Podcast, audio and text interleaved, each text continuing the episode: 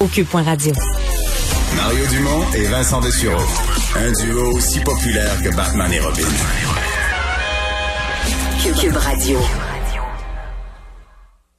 Le moment de retrouver Mario Dumont dans les studios de Cube Radio à Montréal. Mario, euh, bon, euh, on a toujours autour de 1000 cas, mais le vrai test, et euh, le ministre de la Santé et le premier ministre en sont convaincus, c'est ce mois de novembre où on devra vivre davantage à l'intérieur.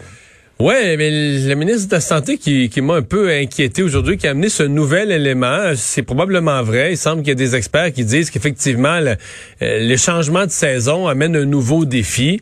Et là, on dit, ben oui, on va effectivement, on vit beaucoup plus à l'intérieur au mois de novembre. C'est le début quasiment de ce qu'on appelle l'hiver, pas loin chez nous. Et euh, bon, avec ça, l'air plus sec, les systèmes de chauffage qui commencent à l'intérieur, donc les gens plus à l'intérieur. Euh, c'est comme s'ils nous préparaient au fait quasiment qu'avec, même avec les mêmes efforts, la même discipline, on a des craintes que le nombre de cas puisse partir, en tout cas plus à plus à risque à la hausse qu'à la baisse. Puis là, ben le, le, but pour avoir une espèce de, de, de libération des mesures au 23 novembre, c'est qu'on atteigne les 500 cas. Alors, je sais pas, j'ai presque eu l'impression aujourd'hui que Christian Dubé euh, dit que c'est d'une euh, des constats qu'il y a eu, entre autres avec une discussion avec le, ministre de la Santé de la France, les changements de saison un peu partout en Europe où on voit l'impact. Mais euh, dire qu'il y avait comme un espèce de semence de, de propos négatifs aujourd'hui là-dessus. Pourtant, on a entendu le docteur Fauci aux États-Unis aussi nous dire qu'attention, pas avant 2022 qu'on va retrouver un semblant ben, de normalité. Ouais, il, nous dit, le docteur Fauci dit, le vaccin va permettre le retour à une vie normale au niveau des, des activités de la vie. Il dit par contre des mesures comme le masque, une certaine distanciation dans certaines circonstances, ça, ça risque effectivement de rester jusqu'en 2022. J'entendais ça, puis je me disais probablement que rendu là, si on retrouve toutes les autres libertés, puis la possibilité de faire toutes nos activités, puis il reste juste à porter le masque d'un transport en commun ou dans quelques lieux publics, d'après moi, on va s'en accommoder, puis on chialera même pas, là.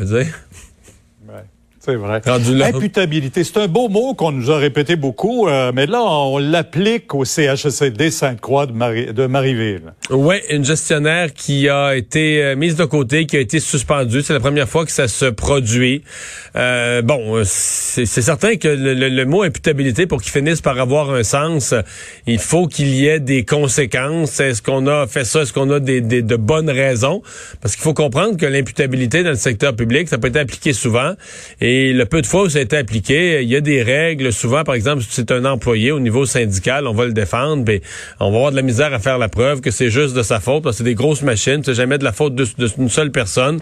Mais là, en tout cas, au moins, on a eu euh, euh, dans le CHSLD où ça va le plus mal de, tous au Québec présentement, euh, on a eu donc un, geste. On a appris ça aujourd'hui, mais ça fait déjà quelques jours, semble-t-il, que ce geste-là a été posé. On n'a pas, par contre, des informations précises et exactes, parce que on dit qu'il y a, peut-être eu un problème au niveau laboratoire, différentes explications sur ce qui a pu contribuer à l'éclosion, mais euh, nulle part on nous dit euh, bon une personne aurait été suspendue, mais voici exactement ce qu'on lui reproche. Donc on a ça qu'il y aurait eu imputabilité, mais on n'a pas une, ligne très claire de, cause à effet, de qu'est-ce qui a été fait comme erreur qui aurait conduit à ça.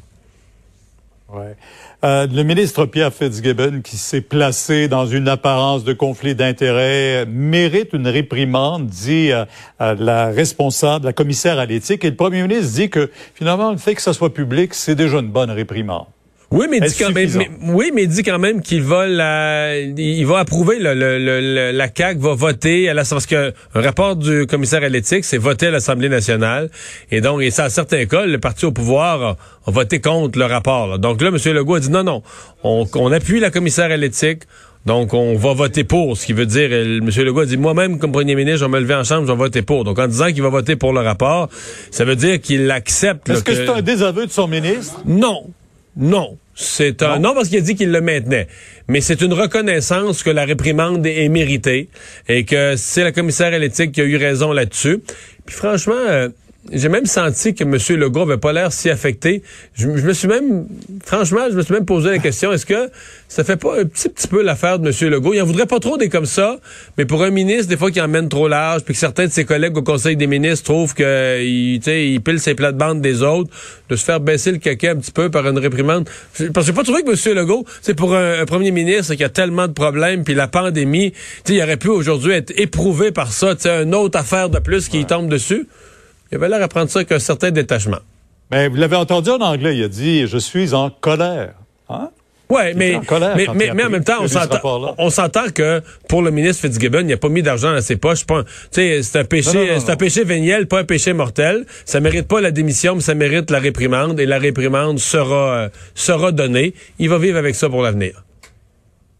Mario, merci. On vous écoute demain, 10h sur LCR. Au revoir. Au revoir. Alors Vincent, on parle beaucoup du climat de tension euh, qui sévit euh, autour de l'élection américaine. Et là, on vient d'avoir, en tout cas, Appelons un geste de prévention? Oui, mais c'est une nouvelle qui s'est saisie quand même, euh, amenée par le Wall Street Journal, qui a appris que Walmart, évidemment, euh, chaîne immense aux États-Unis et dans le monde, mais aux États-Unis particulièrement, euh, Walmart retire les armes à feu et les munitions des tablettes. On sait qu'ils les qu'ils en vendent dans la moitié à peu près des magasins aux États-Unis. Alors, on se prépare à l'élection. Et on pour l'élection. Pour l'élection, on est inquiet d'éventuelles tensions sociales, émeutes, pillages, vols. Alors, on va tout mettre ça, euh, on va retirer ça des étagères. On pourra acheter des armes chez Walmart en en faisant la demande, mais ils ne seront plus en démonstration. Alors, armes à feu. Donc, ils vont être dans des, des, lieux plus sécurisés. Plus sécuritaires à l'arrière, c'est ce qu'on peut comprendre. Alors que trois Américains sur quatre craignent des gestes de violence après l'élection. Alors, euh, quand même, euh, assez saisissant. Et te dire, dans le monde, là, c'est record après record aujourd'hui pour les cas. Euh, je faisais le tour un peu. La Russie, c'est des records. Belgique, Italie, Fran euh, Espagne, Royaume-Uni, Pologne, Allemagne. Tous des pays qui ont déjà eu énormément de cas dans le passé, mais aujourd'hui, c'est encore plus. Tout en 17 000 et plus là, euh, cas. Et la France, 47 000 cas encore. Une journée presque record. Alors vraiment, ça va pas très bien un peu partout dans le monde. Merci Vincent. Merci à vous d'avoir été avec nous. On se retrouve. On se donne rendez-vous demain 15h30.